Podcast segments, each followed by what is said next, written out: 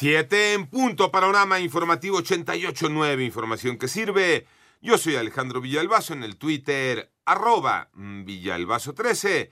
Es eh, viernes 2 de diciembre, Iñaki Manero. Agentes de la Fiscalía General de la República aseguraron en Sonora cerca de 300 kilogramos de una sustancia con características propias del fentanilo en un camión que transportaba cocos sobre tramo carretero 26 Puerto Libertad.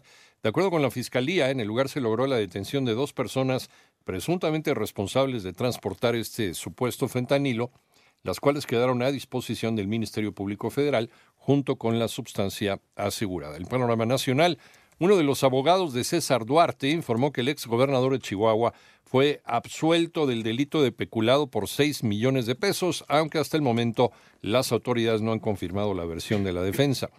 La Fiscalía General de Justicia aquí en Ciudad de México ya trasladó e ingresó al reclusorio sur a Francisco N., director responsable de obras del colegio Repsamen, colapsado en el 2017. Además, un juez federal negó esta madrugada a Jesús Murillo Caram concederle el beneficio de la prisión domiciliaria por su estado de salud en el proceso que tiene en curso por delitos presuntamente cometidos durante la investigación del caso Ayotzinapa.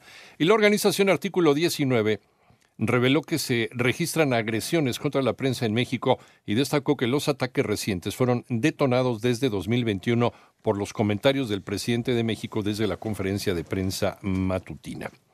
El aumento al salario mínimo sigue causando suspicacias, María Inés Camacho. Luego de que se diera a conocer el incremento del 20% al salario mínimo, con lo que pasará de 172.87 pesos a 207.44 pesos para el 2023, el sector patronal del país afirmó que los empresarios siempre apuestan al diálogo para encontrar en conjunto las soluciones. El aumento acordado es una muestra de que el sector empresarial está comprometido con nuestros colaboradores y con el país, a pesar de las difíciles circunstancias. Fue la voz de José Medina Mora, presidente de Coparmex. Ahora escuchemos a José Abugaber, líder de la Concamín. Solicitamos al gobierno de México crear condiciones propicias para generar mayor inversión y productividad y poder seguir aumentando el empleo formal. 88.9 Noticias, María Inés Camacho Romero. Vamos al panorama internacional. El ministro de Asuntos Exteriores de Rusia, Sergei Lavrov, eh, asegura que hay un enorme riesgo de un conflicto entre potencias nucleares con armas convencionales pero que sí podría derivar, derivar, dice, en una guerra nuclear.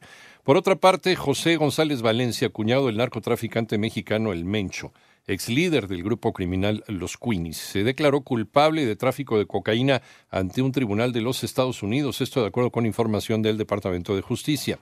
Y el gobierno de Francia advirtió que podría registrar cortes de electricidad a partir de enero, por lo que lanzó un llamado a la población para que cambie sus hábitos de consumo durante el invierno.